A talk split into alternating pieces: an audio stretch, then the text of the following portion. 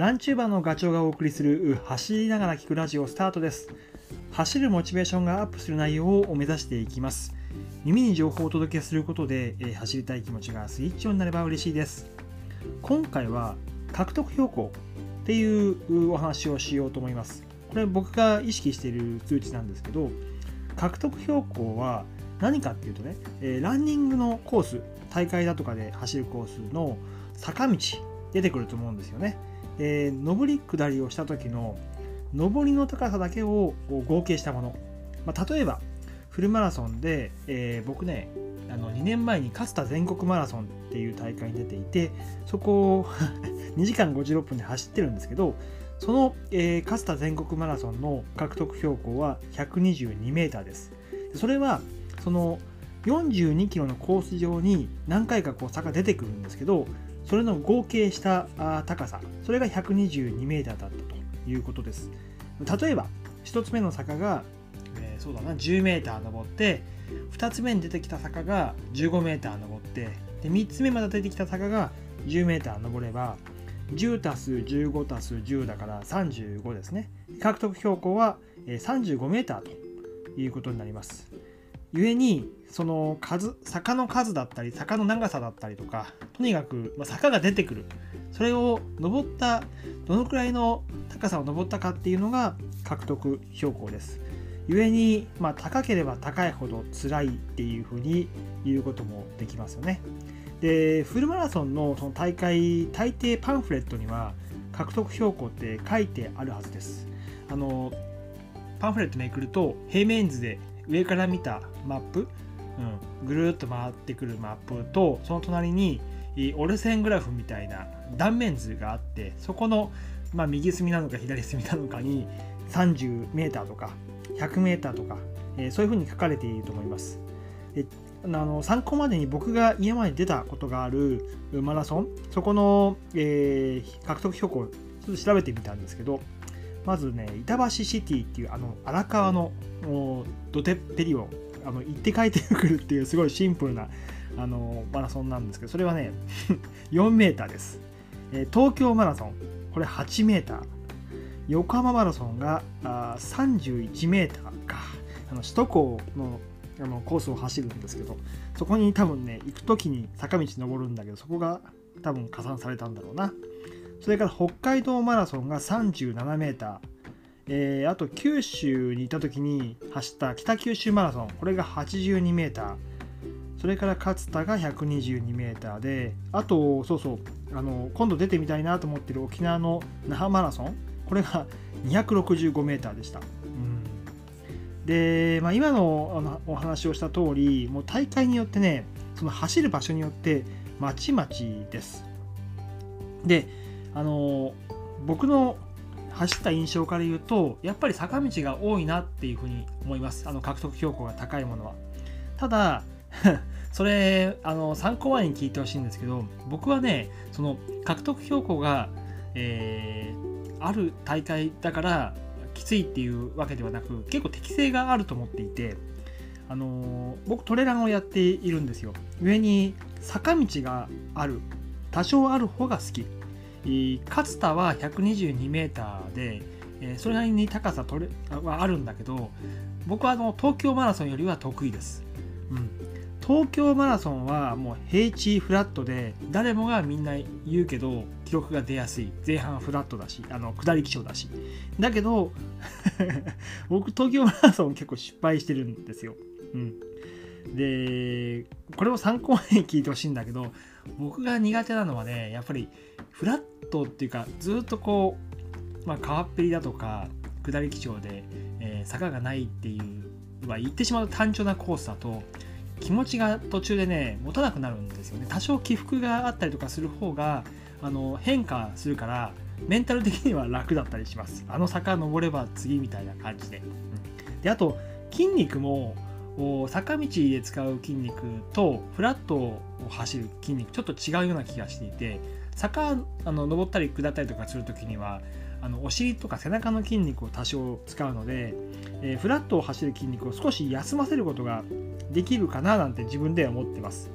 うんまあ、これ僕の、あのー話なんで、まあ、とはなので言いたいことは結構ねご自身の適性を見た上で大会を選ぶことが大事かなっていうふうに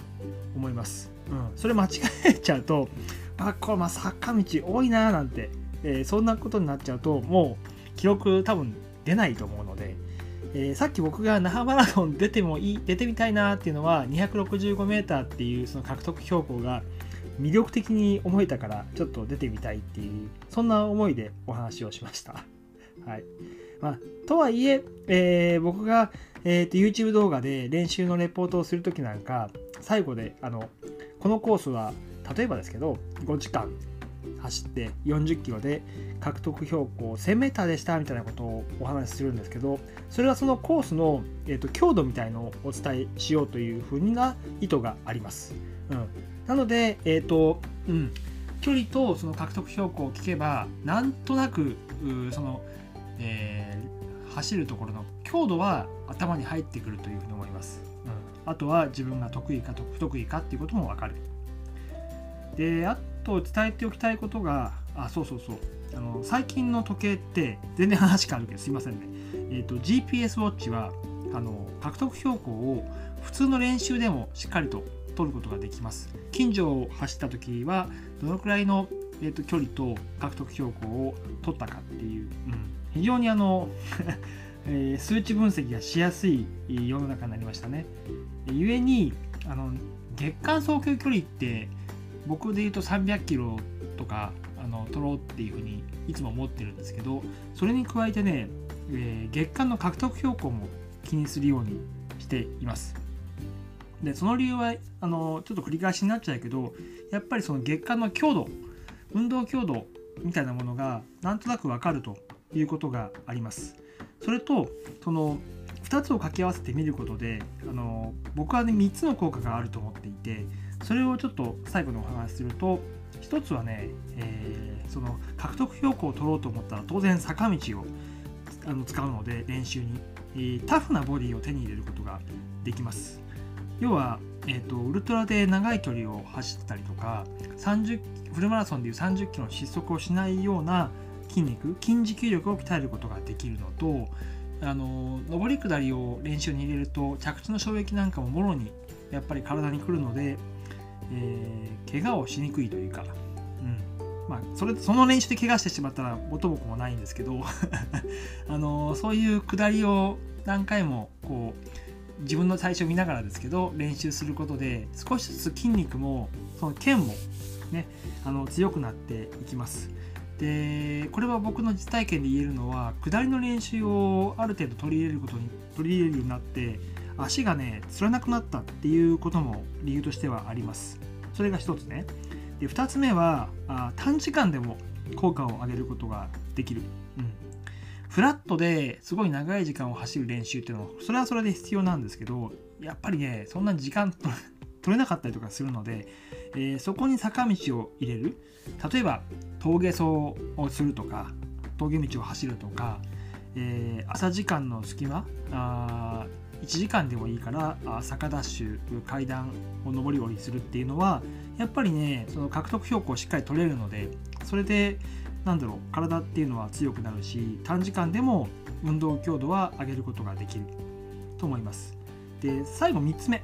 これはねトレラン対策です。まあなんてったってやっぱり上り下りが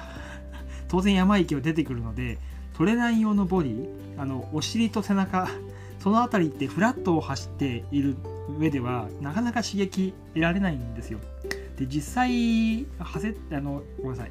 えートレランの大会って、えー、と獲得標高半端ないので例えば、えー、とハセツネこれ奥多摩の、えー方で行われる大会なんですけどね。長谷川恒夫山岳耐久24時間レースだったかな、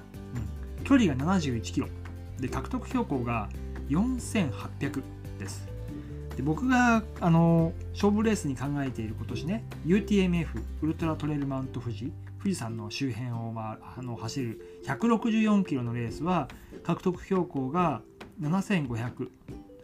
この前走った香美これが100マイルなんだけど175キロで7500っていうような感じでえー、やっぱりねちょっとフルマラソンの獲得標高とは桁が違います。故にやっぱりねその上り下りに慣れておかないとよく言う話であのちょっとしたシャドウは平地に見えるとかね。そそれだから それが理想だけどそこまで行くのはちょっと時間がかかりますけどそのぐらいやっぱり坂道見たらおって この坂道いいなこの階段登ってみたいなっていう風な気持ちに持っていく必要がやっぱりあると思います。であと、まあ、補足ですけどトレランの場合は獲得標高っていうよりは累積標高っていうことが多いかな。うんはいまあ、ちょっと今回はね、えーと、獲得標高、かっこ累積標高の話をさせていただきました。うんまあ、今回お話しした情報が何かお役に立てば嬉しいです。言いたいところは、やっぱりその獲得標高を見て、えー、強度を、え、ある程度把握して、自分の出るレースだとか練習に生かしていただければというふうに思います。はい、えー、今回は以上です。それではまた次回の放送でお会いしましょう。ガチョウでした。バイバイ。